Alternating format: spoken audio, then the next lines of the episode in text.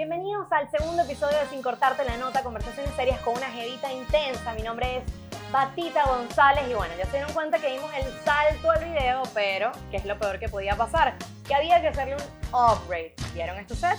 Bueno, esto es producto de una alianza increíble que más adelante les voy a contar. Recuerden que Sin Cortarte la Nota es presentado por CBD Venezuela. Cambia tu vida con CBD. Tenemos también tu copa menstrual BZLA. Cambia la regla de tus días. Y de Box Regardé. Style boxes hechos con amor.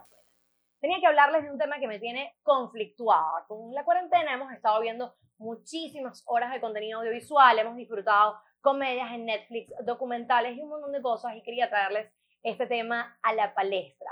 ¿Cuántas de nosotras no hemos sido estafadas, no solo por Disney, sino por las comedias románticas? Es verdad, es el timo del amor romántico. De eso vamos a estar hablando y de cómo las comedias van normalizando de alguna u otra manera este tema de las relaciones. Primero, disclaimer básico, antes de que empiecen a mandar comentarios o mensajitos por WhatsApp y por las redes sociales, ah, bueno, pero es que esta Jeva intensísima también va a ir en contra del cine cuando las comedias románticas son tan bellas. Yo no tengo nada en contra del chute hipercalórico, de estar cuchareando un helado frente a la televisión y además teniendo ese momento de catarsis necesario porque lo confieso.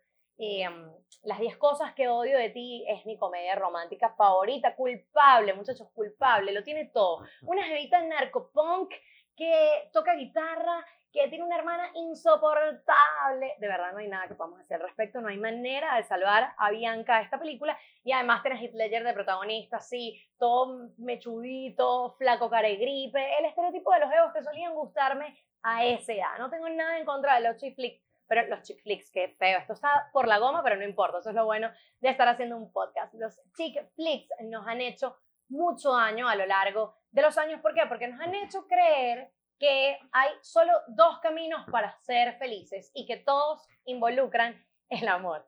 El primero de ellos, esto tiene un equipo por primera vez, no se preocupen, van a ver ruidos, van a escuchar cosas, pero esto va nuestro podcast. Aquí no tenemos ni maquillamos nada, esto es la realidad. Les he estado contando de los chick flicks y de por qué el amor se presenta de alguna otra manera en estos episodios. Les cuento nos han hecho creer que el verdadero amor y la felicidad ocurre cuando hay un sacrificio enorme de la protagonista que lo deja absolutamente todo, renuncia, cambia, se transforma para que el peje lagarto de cuento le preste atención.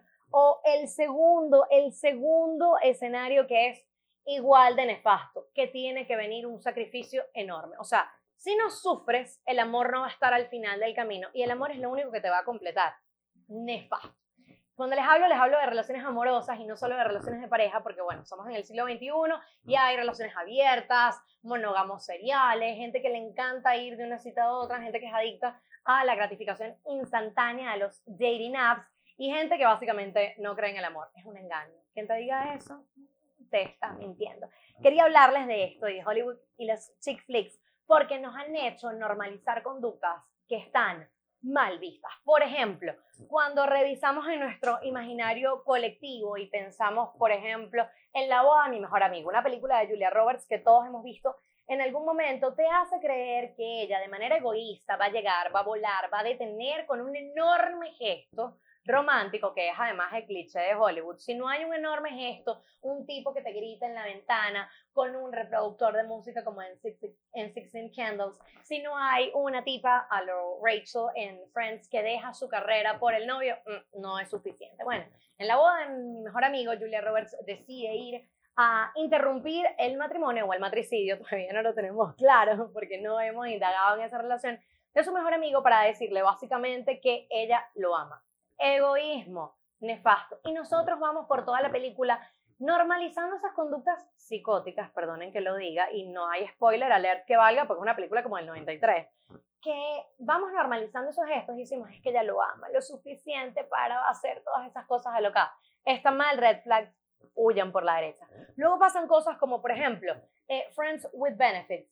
Amigos, la vida no es esa. Tú no eres Natalie Portman, y él no es Ashton Kutcher. Y tampoco eres Justin Timberlake y Mila Kunis. Las verdaderas relaciones no pasan así. Es mentira que si te agarras a tu mejor amigo infinitas veces en loop, él se va a dar cuenta que eres la mujer de sus sueños. No, eso no pasa. Hay que tener toda una conversación y decirle a fulanito, tener el acto de valentía necesario de decirle, fulanito me gustas y lo quiero intentar contigo, pero esa versión hollywoodense de vamos a tirar 353 veces, no nos vamos a involucrar y al final él se va a dar cuenta que yo soy la mujer de su vida, no pasa. Bueno, eh, en Hollywood sí, pero en la vida real no es así. Las relaciones requieren muchísimo más. Compromiso, honestidad, sinceridad, lealtad, trabajo en equipo, admiración, deseo, un montón de cosas. Ustedes dirán, qué malintensa. Sí, bueno, de esto trata este podcast. Otra de las teorías conspirativas que me encanta traer y que demuestran lo irreal y lo surreal del tema de las comedias románticas, el boom que ocasionó 50 sombras de Grey. Primero, nos están mintiendo. El verdadero BDSM, por sus siglas,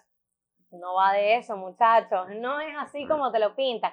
Hay muchísima literatura de apoyo y en eso les voy a hablar en otro capítulo sobre la sexualidad, pero es mentira porque el tipo es un controlador que le revisa casi que los mensajitos del celular. Hay un tema de normalización del acoso y de eh, comportamientos que se traducen en microviolencia o en violencia machista que vamos normalizando. Tal es el caso de 365 días, esta película de Netflix, donde incluso se normaliza la violación o el sexo sin consentimiento, porque él la va a mantener cautiva durante un año y al final ella se va a enamorar de él. No, hermano, eso no es así. Red flag total. ¿Qué está pasando con el boom de las películas o qué quisiera que se llevaran de esto? Varias cosas. La primera, las relaciones de pareja no son así y requieren muchísimos elementos. La segunda, no está bien pretender que tu vida es una comedia romántica porque siempre te va a llevar o al dogma judío-cristiano de la culpa, yo tengo que sufrir y pasarlo mal e involucrarme o entrar en un loop de relaciones nefastas. Ejemplo,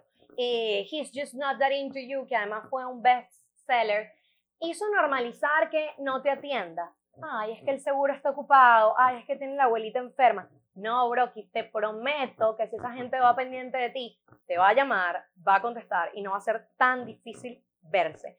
Materializar un plan. ¿Qué ha hecho también esta industria cinematográfica? Nos ha hecho normalizar ir de una cita en otra, de una relación tóxica a otra relación tóxica, porque eventualmente encontrarás a alguien. Entonces, ese estigma o ese paradigma de besar a muchos sapos hasta que encuentres el príncipe está mal. Al final de cuentas, la princesa tampoco es que tiene una vida súper feliz, no nos caigamos a cuentos. Ahí tienen, por ejemplo, al príncipe de Mónaco. Mm, esa señora no está del todo contenta con ese señor. Y el príncipe, aunque tenga corona, puede ser un soberano pánfilo. No vamos a decir la grosería porque aunque internet lo permita, no soy tan bonito con este set tan lindo. ¿Cuál es el mensaje o qué es lo que quiero de esta industria? Uno, que entendamos que lo que vemos en los medios de comunicación social normaliza nuestra conducta como sociedad y por eso hay que tratar de crear narrativas más reales. ¿Qué me gustaría ver o qué quisiera que explotásemos? Por ejemplo, vamos a sacar The Notebook, otro de los clásicos del mundo de los chick flicks si no le escribió a Ali 365 cartas, tú deberías contestarme el mensajito de WhatsApp. Ajá, tú te estás dando cuenta que ese señor seguro se está partiendo el lomo para trabajar y cumplir con el paradigma del hombre bueno, proveedor, guapísimo, que va a salvar a la damisela en estrés, que somos nosotras. Hermanita, que el pana no te conteste y esté en línea, no significa nada en teoría. Ojo, si el pana está en línea constantemente y nunca te contesta o nunca te escribe por voluntad propia, revisa, revisa. ¿Te escribe o solo te contesta? Eso es algo que tenemos que tener en mente. ¿Qué pasa con The Notebook? Bueno, The Notebook puede ser uno de los referentes bonitos y más normales dentro de todo, porque bueno, no hay una narrativa tan dark and twisty alrededor de la historia. ¿Qué es lo que no nos cuenta The Notebook? Bueno, básicamente que esa gente vivió feliz para siempre y se acompañó en la vejez y en la ancianidad porque tuvieron que hacer pequeños compromisos, se tuvieron que calar a los parientes insoportables que a veces tiene tu pareja. Ojo, usted se casa con ese cristiano y también se casa con esa gente.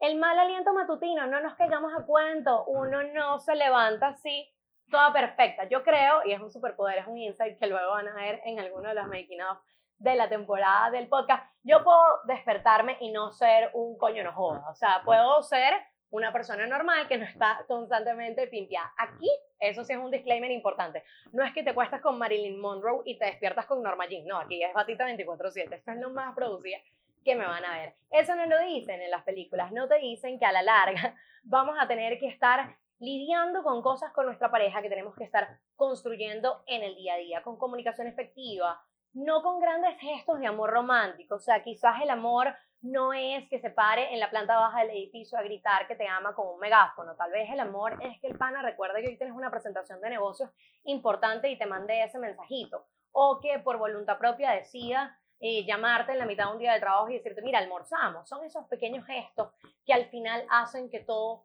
sume. Son esas conversaciones incómodas que a veces nos negamos a tener y que las películas no nos muestran. La película no nos muestra mucho esas discusiones a menos que sea para exacerbar el carácter del personaje principal, caso de Alfie. ¿Qué nos enseñó Alfie? Que Jude Law sigue siendo un patán y que no deberías estar lidiando con el drama o con el equipaje emocional del otro. No somos centros de rehabilitación y no somos un lugar donde el amor todo lo puede y lo va a cambiar. Si la otra persona es jugadora compulsiva, tiene algún tipo de adicción, es insegura, sufre un montón de cosas, tu gesto de amor romántico no lo va a rescatar. Esa gente necesita terapia, necesita lidiar consigo mismo y necesita crecer y transformarse. Eso lo he aprendido a lo largo de múltiples relaciones fallidas donde yo cambié mi identidad para que el otro me aceptase, para hacer un poco la idea que esa persona tenía en su cabeza de mí y descubres que al final del día esa actuación no se va a ver natural y no la vas a poder manejar en el tiempo. ¿Qué pienso también que no muestran los chick flicks? Que las primeras citas son como entrevistas de trabajo, pero con curda por delante. Que deberíamos tener un disclaimer claro de lo que te corresponde y lo que no te mereces, lo que estás dispuesto a ceder para el otro sin que eso signifique desdibujar tu personalidad o cambiar por completo quién eres. Al final, esa persona se va a enamorar de una ilusión y cuando eso pase, mm, te quedaste más solo que la una y sin Pedro sin perro que te ladre, o sin Pedro, no sabemos si Pedro también vaya pendiente. Otra de las cosas que me gustaría que normalizasen los chick flicks es que no tienes que elegir entre tu carrera y el amor, en que no tienes que elegir entre mudarte a otra ciudad, en que al final, si eso es para ti, ni que te quites, y si no es, ni que te pongas. Otra de las cosas o de las lecciones que podemos aprender es que al final del día lo que importa y lo que vale es que tú tienes que tener suficiente amor propio para plantarte delante del otro e invitarlo a coescribir contigo, a que cada uno tiene una vida individual, una identidad que preservar, pero que son vías paralelas que se encuentran con un proyecto en común. No esta idealización ridícula de es que yo lo abandoné todo, porque al final que vas a sumar elementos de culpa y dardos que luego pueden ser utilizados en tu contra. Al final, los chick flicks nos venden un montón de cosas que están bien como entretenimiento, pero que están moldeando a nuestras jóvenes y a las personas que consumen contenido en Internet y a toda una generación que cree que el amor es 50 sombras de Grey porque él rehabilitó. No, hermano, no va de eso. El amor no va de lo que te venden en un set con un guion, con unas historias controladas, medidas para llevar taquilla y divertir al espectador. Otra de las cosas que he aprendido mirando comedias románticas, porque es mentira, es mentira que no nos gusta el gesto, es mentira que no nos gusta el tipo que llega un día y que te lee la mente y que te hace sentir la mujer más deseada de todo el salón. O sea, no nos caigamos a cuentos, todos hemos crecido con eso. Pero creo que he entendido que estos códigos obedecen a decisiones personales, obedecen también a paradigmas que tenemos que romper, a cosas que tenemos que cambiar, a decisiones que tenemos que tomar y que a veces la felicidad es tu sofá solo con un programa divertido de televisión y no necesariamente una persona que esté a tu lado todo el rato. Creo que también he aprendido que somos espacio y tiempo, por eso entramos y salimos de la vida de las personas, llegamos para cambiar, para modificar, para transformar. A veces llegamos para ser copiloto desde una risa y dejarlo hasta allí. A veces llegamos para transformar una realidad, hacer crecer al otro. Si tu pareja no te hace crecer, no te entiende, no te pone en tus proyectos y al final no hay algo que los une para trascender y para co-crear, pues bájese de ahí, hermano.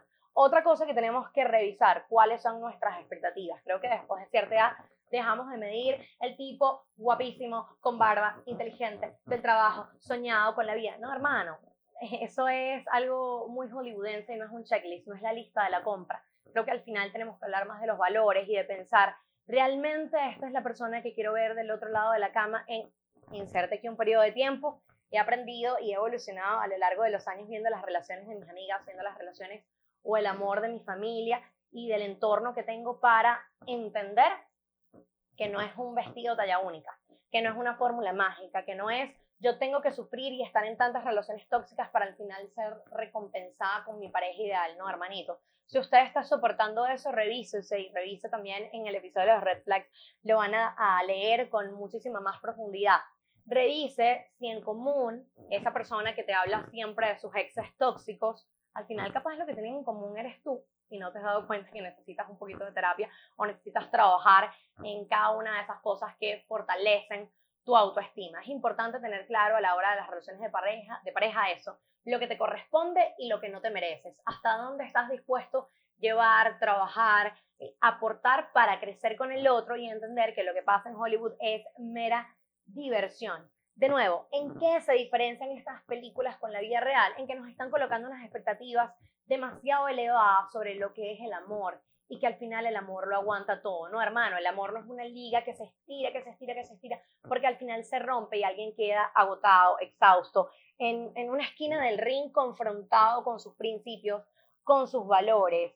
Eh, no queremos normalizar estas cosas, quiero entender que al final no tiene que haber necesariamente un él para ser feliz, pero que si ese él está es porque nos elegimos mutuamente y es un trabajo en el cual día a día estamos aportando. ¿Qué pasa con las películas que también normalizan conductas como microcelos, persecuciones, acoso, la revisión del celular, si no está pendiente de quién te escribe, si no está pendiente de qué pasa en internet, si no está pendiente no te quiere lo suficiente, es una gran mentira. La conclusión de este episodio es sencilla. Hay que revisar qué estás esperando del otro, qué estás dispuesto a dar, entender que lo que pasa en Netflix es sencillamente algo que vende taquilla números y rating, que las comedias románticas están hechas para satisfacer un anhelo que creen que nos vendieron, que es que solo estás realizada si hay alguien a tu lado. No, que ese alguien te sume, no te reste, y que al final la felicidad tiene tantos significados y el amor tiene tantas fórmulas como la que quieras. Yo soy una fiel creyente del amor, no de las relaciones abiertas. Creo que hay maneras de mezclar el deseo con el placer, con la satisfacción personal mutua, con el acompañamiento, con el respeto, incluso con manejar códigos de relación que son propias de tu pareja. Al final, el amor es algo que discutes con esa persona y que le tiene que gustar a los dos y a nadie más. Esto fue sin cortarte la nota, conversaciones, conversaciones serias con una jevita muy intensa. Es la segunda vez que hacemos esta vuelta en video. Si solo quieres escuchar el audio, recuerda que a través de arroba batita piso González en el link de mi video lo puedes tener. Está disponible en las distintas plataformas de podcast old school, desde Spotify hasta Google Podcast. Y que después nos vas a ver o me vas a ver, mentira, aquí todos los viernes a través de Instagram TV. Cuéntame, ¿cuál es tu chick flick favorito? ¿Qué lecciones has aprendido de este tipo de televisión?